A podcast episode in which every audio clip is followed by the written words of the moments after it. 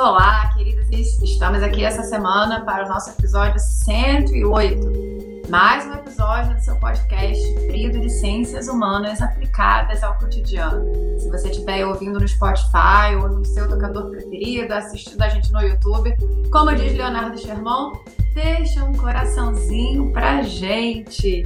Eu sou a Karine Aragão, aqui com frio, numa temperatura de 24 graus em Niterói. E Leonardo Sherman está na minha frente para dizer que 24 graus não é frio. Fala aí, Leonardo Sherman. Não, não é, não é, pelo amor Salve, salve, ouvintes! Estamos aqui para mais um episódio do nosso querido podcast. Hoje a gente vai falar sobre as nossas perspectivas para as futuras eleições que se aproximam cada vez mais. Vamos pedir para Leonardo Sherman fazer as previsões dele para gente. O que acontecerá no dia 2 de outubro, Leonardo Sherman? Vamos mergulhar? Bora!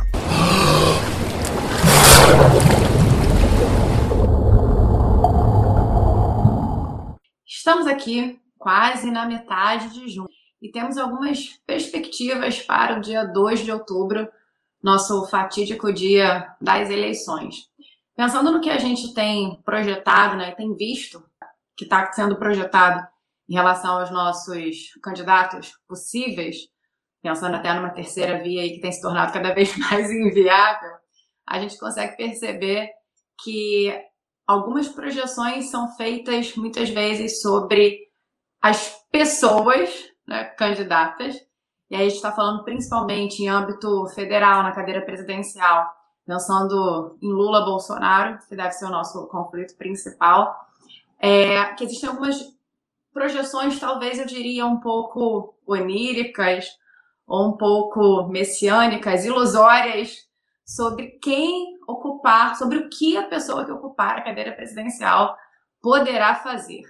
E aí, Leonardo Sherman, nossa grande pergunta aqui do nosso episódio 108 é: diante desse cenário, diante do Brasil 2022, diante do mundo, o que nós podemos esperar dessas pessoas eleitas? É engraçado, né? Tem, tem mesmo essa visão de que a pessoa vai entrar e vai resolver tudo, né? Na, na presidência da República.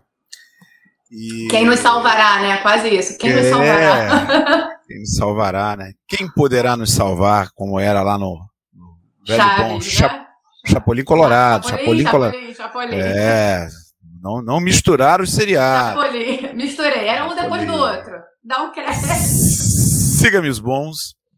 Então, é, é, é interessante isso. E eu acho que isso é fruto da nossa imaturidade política, né? A gente como sociedade, é uma sociedade que vota há pouco tempo, né? uma sociedade que vota há pouquíssimo tempo. Né? Se a gente pensar em termos de participação democrática, períodos um pouco mais democráticos, nós tivemos dois. Né? Nós tivemos o período que vai do fim da ditadura de Getúlio Vargas, em 1945, ao início da ditadura militar, em 1964 e as eleições do período. As eleições para prefeito, para vereador, para deputados, senadores e, e presidente da República, né? governadores e presidente da República. E aí depois veio a ditadura militar, que acabou com isso. Né? Não tinha mais eleição presidencial, mesmo as eleições é, para deputados, para senadores, elas eram marcadas por uma série de cassações, fechamento de partido político, partidos políticos, criação de dois partidos lá que eles determinavam tudo. É, os governadores dos estados não eram eleitos, os prefeitos das capitais não eram eleitos. Então, assim, é, a gente tem uma imaturidade política muito grave, né? Se a gente pensar bem, nós aprendemos a votar da Constituição para cá, né? ou da reabertura para cá, ok? Porque tem uma eleição de 82, que é a primeira eleição para governador. Mas a primeira eleição para presidente da República é uma eleição em que nós dois já estávamos vivos. Né? Veja, né? tudo bem, nem eu nem você votamos porque a gente não tinha idade para isso. Mas é, a gente já estava vivo é, quando o Fernando Collor foi eleito. Então, a, é, é, a gente tem pouco traquejo nisso, né? Isso é o que eu estou pegando ali do, do, do Getúlio, não estou nem pensando lá para trás, que aí você já vai entrar em Primeira República com voto de Cabresto e o escambau, e se a gente chegar na época do Império, é pior ainda, porque ainda tinha escravidão, né? Então não estou nem entrando nesse mérito. Então o primeiro ponto é esse, a gente tem uma imaturidade política muito grande, um clientelismo muito forte, e uma crença de que os poderes políticos são ilimitados. E essa imaturidade ela se reflete em, em, grande parte por a gente não entender como que se dá o processo de escolha dessas pessoas. E, e pelo processo de escolha tem, eu, eu posso chamar duas coisas, né? Primeiro é o processo da eleição em si, que é a coisa mais vistosa do processo de escolha, né? A, a eleição em si, como você falou. A gente está caminhando para uma eleição que tem dois, é, duas candidaturas que provavelmente vão ser as candidaturas que devem é, concorrer até o final. Temos a candidatura do Lula com o Alckmin é, muito muito forte, né, em primeiro lugar nas pesquisas, e a candidatura do Bolsonaro em, em segundo lugar na sua tentativa à reeleição. Não sei se ele já definiu quem será o candidato a vice-presidente, não me lembro agora. Talvez já tenha definido. É, não tinha partido até outro dia, né? É, e, enfim, essa é a parte mais vistosa. Mesmo assim, tem detalhes, né? É, nós temos eleições majoritárias, que são essas eleições em que ganha quem tem mais votos. Esse ano nós temos três eleições majoritárias. Nós temos a eleição para presidente da República, nós temos a eleição para governador e nós temos a eleição para um senador. Todos os estados vão escolher, e o Distrito Federal, vão escolher um senador. E é uma eleição majoritária. Ganha quem tem mais voto. Ok. E aí a gente tem também um outro tipo de eleição, que é a eleição proporcional, que são as eleições para deputados, deputados e deputadas, tanto os deputados estaduais quanto os deputados federais. Nessa eleição, ganha o partido que tem mais voto. E aí, aí é que está a grande diferença. Tem um monte de gente que, que não entende que o partido é mais importante do que a pessoa, sobretudo na eleição proporcional. Isso é imaturidade política. A pessoa que diz que vai votar no deputado porque eu gosto de votar na pessoa, está votando errado. Não tem outra, não tem outro caminho. Você está votando errado. Você tem que votar no partido para deputado. Aquela... Pra Ah, eu não, eu não quero. Ok, cada um faz, faz o que quer. Mas o jeito certo de votar nas eleições proporcionais é votar no partido. Você escolhe o partido e dentro do partido você escolhe a pessoa. Não, não tem outro caminho. Porque o voto, o voto é uma, é uma disputa entre partidos. Para deputados, ganha o partido que tiver mais voto. É aquela visão que muitas vezes a gente tem de maneira deturpada de que as, os sujeitos ultrapassam as instituições né? É. Então você escolhe um pouco, vai, vai direcionado à pessoa. Você levantou aí a questão da gente se imaginar também mais livre do que, na, na verdade, nós estamos, né? A ideia de imaginar que essas pessoas que, que a gente vai eleger, elas têm mais liberdade, têm as mãos mais soltas do que, na verdade, tem, porque elas têm mãos amarradas. É, você me lembra Esse é o meu segundo ponto. expressão que a gente tem usado, é, é, você tem usado, que talvez vá ao que você vai colocar, que é nos, nos, a falta que a gente tem, por vezes, do letramento político. A gente tem usado muito essa expressão, né? Falta de letramento político. Você apontou a questão do tempo e essa visão um pouco da limitação. É, é, é a, a questão do letramento político é fundamental. Porque se a gente não sabe nem esse primeiro ponto que eu falei aqui, né, que, é, que são as regras, né? As regras são essas. Você tem eleições proporcionais e eleições majoritárias. As majoritárias são fáceis. Ganha quem tem mais voto. Ok. Na, na, proporcional, ganha o partido que tem mais votos. Significa que se o partido tiver muitos votos, vai ter muitos deputados e deputadas. O partido que tiver poucos votos não vai ter nenhum. É isso, é simples assim. Entendeu? Então, é, vai, vai ver lá quantos tem? 21. Quantos votos tiver? Ah, tá. Quanto precisa para fazer um? Ah, tanto. Então, qual partido teve mais votos? Ah, esse partido aqui teve é, três vezes a quantidade de votos para fazer um. Ah, então ele vai ter três deputados. É assim. Partido que teve mais votos vai ter uma bancada maior. Agora tem um outro detalhe que vai exatamente dentro dessa linha do letramento político. Eu vejo muita gente falando assim, não, mas é só uma pessoa honesta e, e bacana e com vontade chegar para se candidatar. Vai você tentar se candidatar. Vai lá. Tenta se candidatar para ver o que vai acontecer. Eu vou te dizer, não é possível. Não é possível. Ainda mais numa eleição como a desse ano. Não, não é, é, é difícil se candidatar, é mais difícil ainda se candidatar com chances de vencer. Porque os partidos políticos eles têm limitações para fazer uma campanha política. Uma limitação clara é grana, é dinheiro. O, o, os partidos fazem as campanhas a partir do dinheiro do fundo partidário e a partir dos doadores de campanha, que são doadores individuais. Então, partidos que têm muitos doadores vão poder fazer campanhas mais caras. Partidos com poucos doadores vão ter que fazer campanhas mais baratas. Partidos que têm uma bancada grande vão ter mais dinheiro do fundo partidário, portanto, poderão fazer campanhas mais caras. Mas mesmo nas campanhas mais caras, o dinheiro do fundo partidário é um só. É um só. Então, na hora de decidir dentro do partido quem vai ser candidato ao quê, aí é que está o lance. Eles vão optar por candidaturas que tenham chance de vitória. Candidaturas que tenham chance. Porque uma candidatura que não tiver chance de vitória não vai receber dinheiro. Esse aqui é o ponto. Então não precisa nem ter. Aí você, ah, por que, que o partido A, B ou C não teve candidato a governador? Ou não teve candidato a, a presidente da República? Porque o dinheiro do fundo partidário vai ser utilizado para as candidaturas para deputados, para senadores, para deputados estaduais. Aí, ah, mas eu quero ser candidato a deputado federal. Vai lá tentar ser.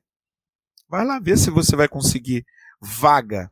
Porque para a, a candidatura para deputado federal, ela é mais difícil claro, precisa de mais votos do que a candidatura de deputado estadual.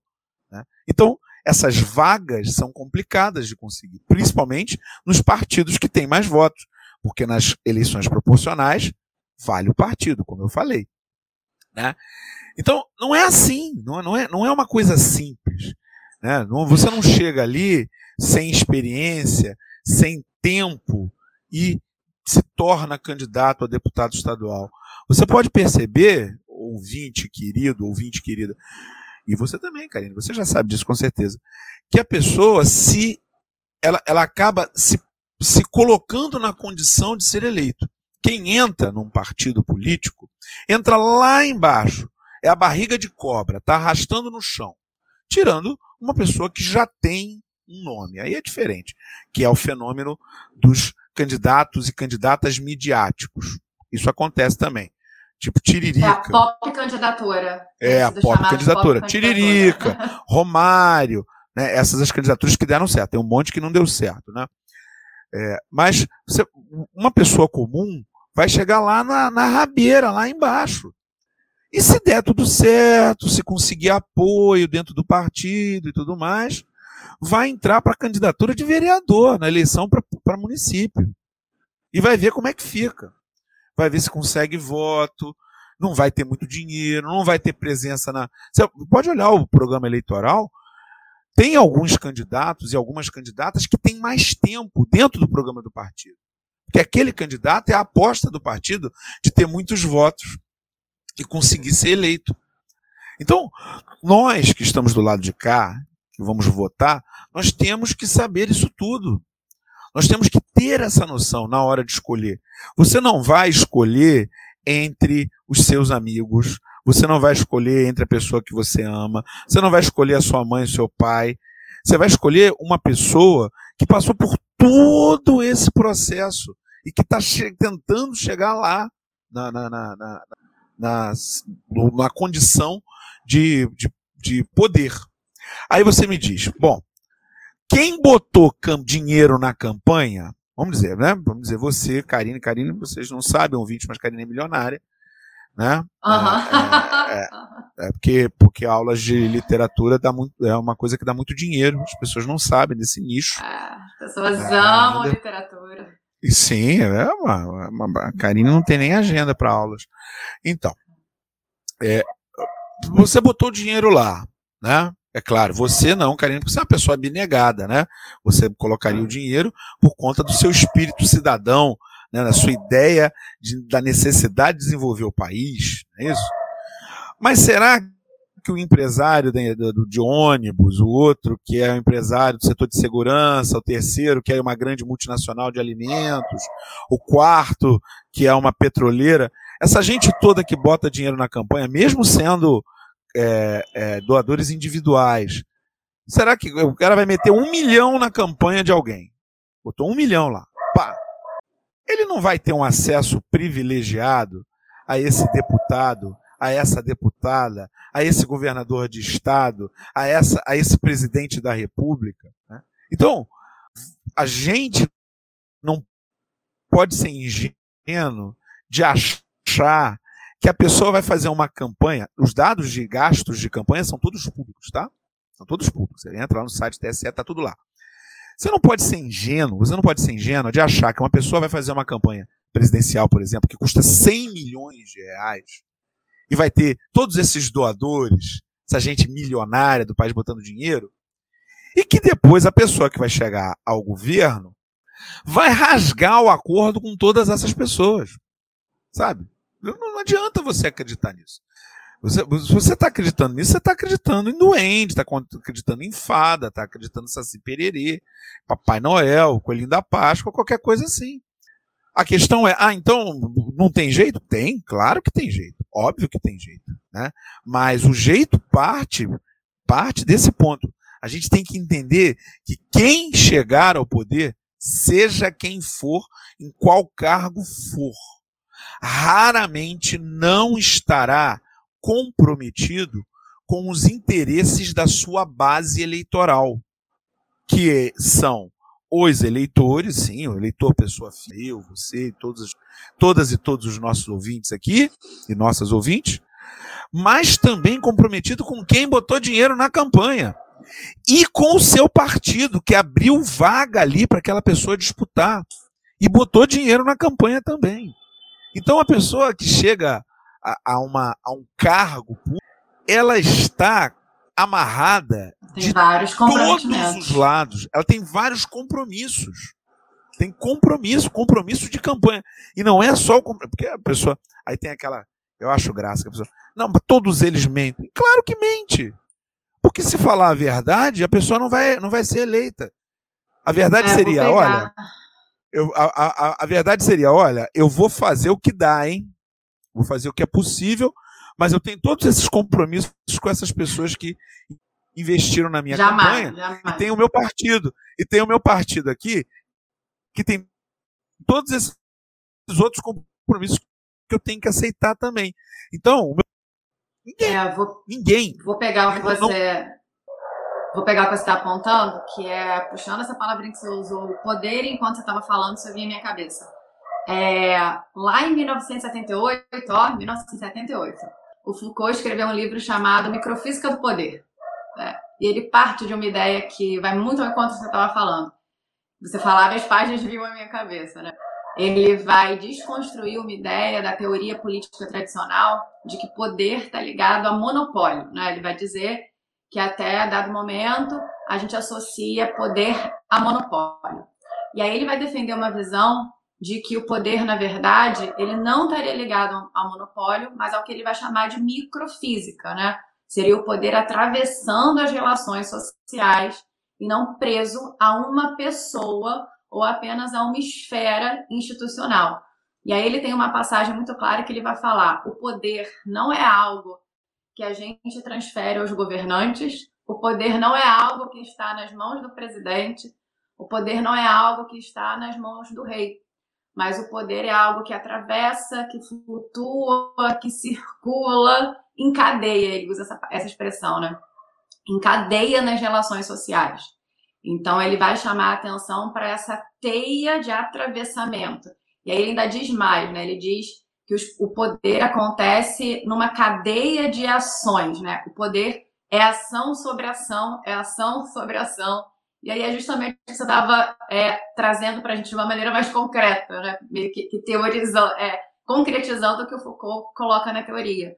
Então, a gente pontuava a questão do letramento político, né? você falou a questão da nossa maturidade temporal, da percepção de como funciona a organização até do nosso próprio voto, a organização política, né? as correlações políticas. E talvez falte da gente também um letramento político de como funciona o poder, né? como o poder não é realmente é, algo que a gente atribui a uma pessoa, né? alguém soberano mas ele vai circular em todas as relações que a gente realmente precisa em, em cadeia.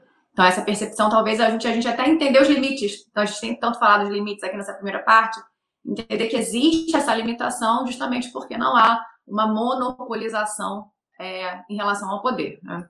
E chamando a atenção para isso, está na hora da gente inserir na nossa conversa nosso querido Drummond. Chega aí, Drummond.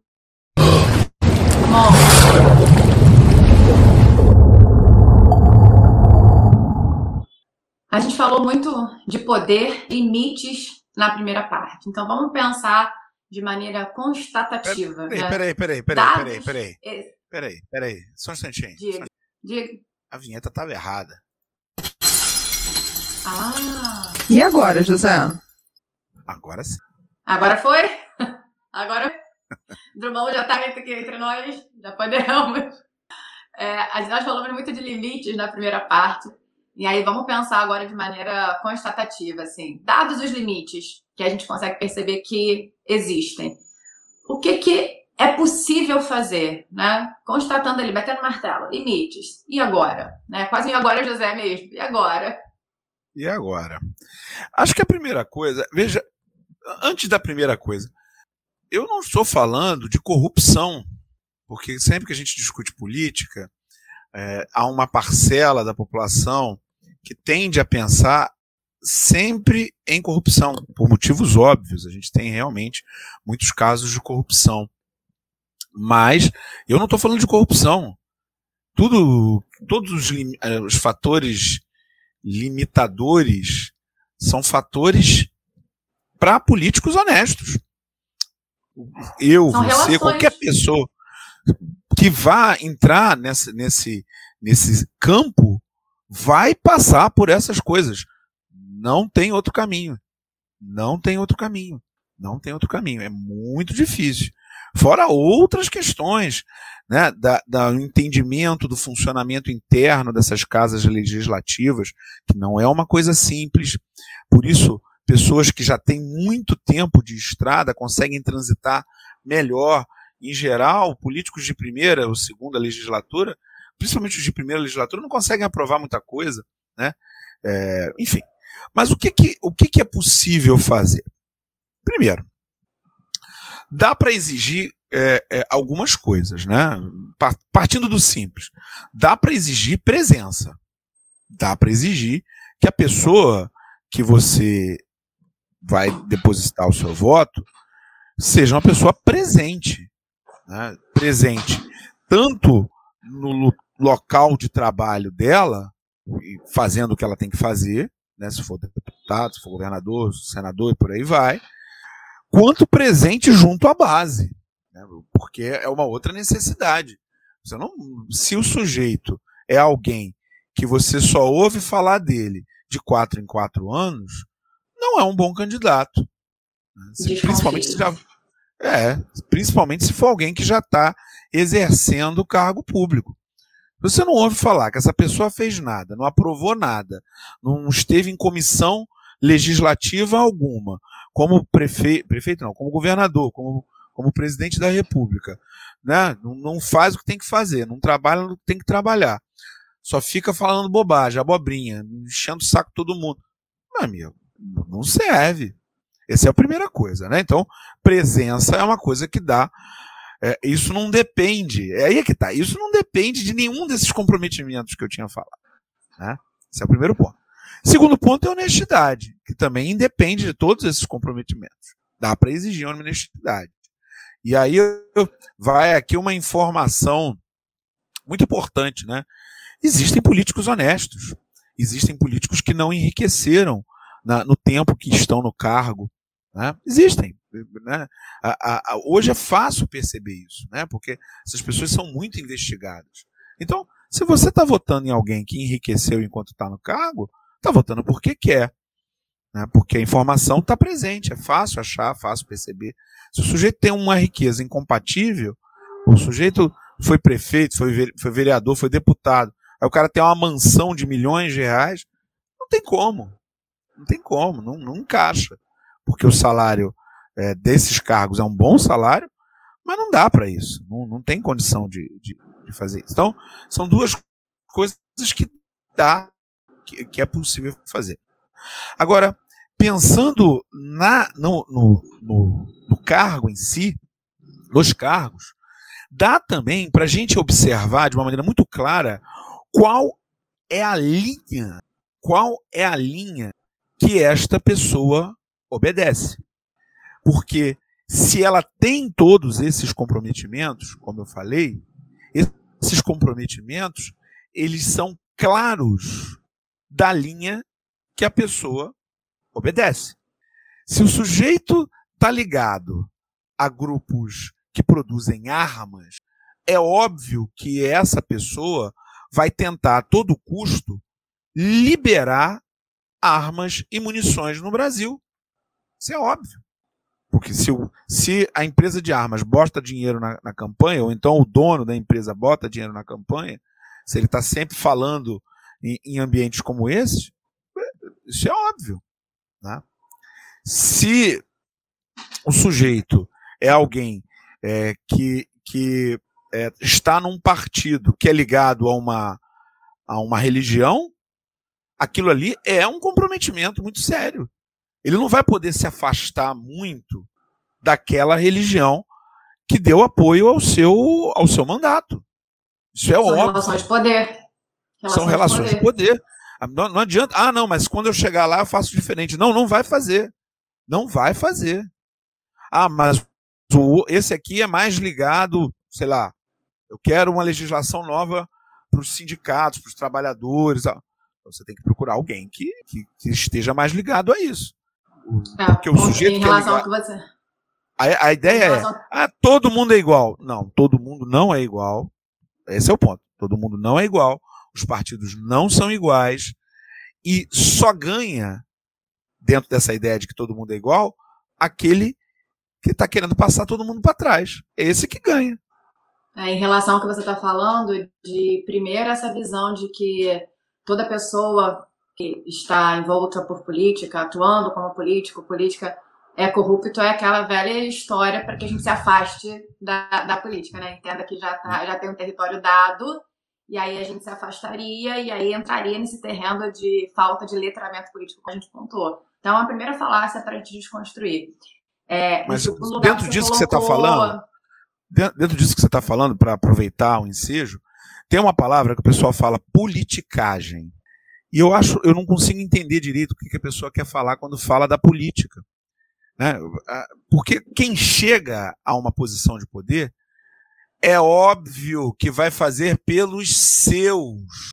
Raramente você vai ter uma pessoa republicana o suficiente para entender que não é para fazer só pelos seus. Isso está cada vez mais raro, né? que tem que governar para todos. Mas, de uma maneira geral, isso não é politicagem. Esse, essa é a regra do jogo. E não é corrupção. É a regra do jogo. É, as coisas são dessa maneira. É, e aí, também em relação ao que você pontuou, você falou observar a linha da pessoa que você pretende votar.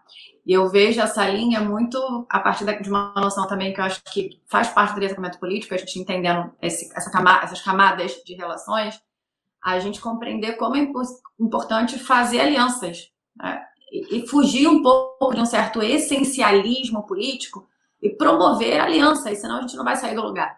E aí essa percepção das alianças, eu vejo muito assim, a gente precisa, claro, é, partir de um território comum, né? não dá para fazer alianças com todo mundo, é claro. Mas a gente precisa partir de um território comum que não seja necessariamente igual. Então, assim, até usando uma metáfora, estabelecendo que maçã é maçã, dá para a gente partir disso e depois avaliar se é maçã verde ou maçã vermelha. Né? A gente tem algo em comum e, e vai promovendo essas alianças para chegar a algum lugar, para se mover. É, e aí, em contrapartida a isso, a gente tem uma figura literária que sempre vem à minha cabeça quando a gente é, comenta algum tema em relação é, detidamente à política, política é tudo, que é a figura do Policarpo Quaresma no livro do Lima Barreto, né? Triste fim de Policarpo Quaresma. O quanto a gente tem aí um personagem que funciona pra gente enquanto é, uma metonímia, uma significação, um retrato de uma política feita é, dessa forma um tanto quanto ilusória voltada a esse essencialismo, essa crença de que sozinho uma pessoa vai resolver os problemas, de que a gente não poderia se juntar em alianças é, pensando que a gente tem um objetivo lá na frente comum, né? É, procurar um pouco dos que sejam os seus, embora diferentes, para poder avançar. Então, esse, o, o Policarpo Quaresma é um personagem que, nessa visão o tanto quanto é essencialista, ilusória, nítica de política, é, se frustra muitas vezes na narrativa, porque ele acredita né, na, na, figura, a figura utilizada histórica é o Floriano Peixoto. Ele acredita que o Floriano Peixoto é o salvador da pátria, né, aquele que a gente falou que irá me salvar. Ele acredita que é o Floriano Peixoto, salvador da pátria, ele beira a loucura no sentido de achar que a gente precisa chegar a um essencialismo tão grande que a gente deveria voltar a falar tupi, né? É, é o marco do livro inicial é esse. Então ele acredita que a gente precisa chegar a um formato de Brasil que não converse com outras com outras regiões. Ele acredita numa república que, em que não estariam, né, em que não caberia, não caberiam relações de poder é, e aí é claro que a gente não está falando de corrupção, mas a gente está falando da noção de que o poder está em jogo. Então ele é alguém que beira a loucura por acreditar nessa res pública 100% aplicável. E talvez é, esse é. Não, não seja o caminho para a gente seguir. Né? Se a gente não quer terminar como. E aí eu não vou dar Olha, mas o nome do livro é Triste Fim de Policarpo Quaresma. Se a gente não será quiser terminar, será? o que será que acontece? Se a gente não quiser, talvez, terminar com o Policarpo Quaresma, é, eu sugeriria sair um pouco, retirar a venda política, né? eu diria, retirar a venda é. política. E você trouxe aqui o Floriano, né? O Floriano foi um ditador, ditador. E como muitos ditadores, não só ditadores, ele estava na linha daquilo que se chama o triunfo da vontade. Muito comum nos fascismos todos. E no proto-fascismo atual também. Né? O triunfo da vontade é a ideia que, bastando vontade, tudo se resolve. É, o que falta é vontade. Se tivesse vontade, tudo se resolveria. Então, chegando a pessoa com a vontade, com a sua força ali para mudar e desenvolver as estruturas, tudo vai dar certo. Sinto dizer a quem tem essa perspectiva que esta é uma perspectiva ingênua da estrutura política não depende somente de vontade. Essas estruturas, elas, é, no caso da política, elas são fruto de relações de poder, como você estava falando, relações de poder de grupos que têm muito poder, que têm, que vão utilizar, e mesmo os que têm pouco poder vão utilizar.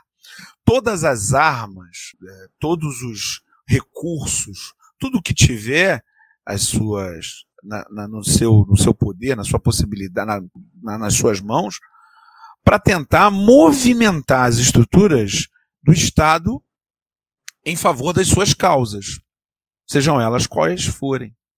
Então, não há triunfo da vontade que dê jeito nisso. O Brasil é um país enorme, ultra complexo, muitos grupos de poder completamente diferentes uns dos outros e a democracia é o cenário do da discussão, do debate. Da disputa, é, é ruim, né? A gente da disputa, é disputa, da disputa, da disputa, né? Então não, não, não tem essa, ah, não, não, só ter vontade, não. Você é, tem que ter vontade, tem que ter poder de, de, de, negociação, tem que ter um monte de coisa, tem que ter carisma, tem que ter capacidade de comunicação, tem que ser, enfim, tem um monte de coisa. Tem um monte de coisa. Você, né? você falou sinto dizer sobre a ingenuidade.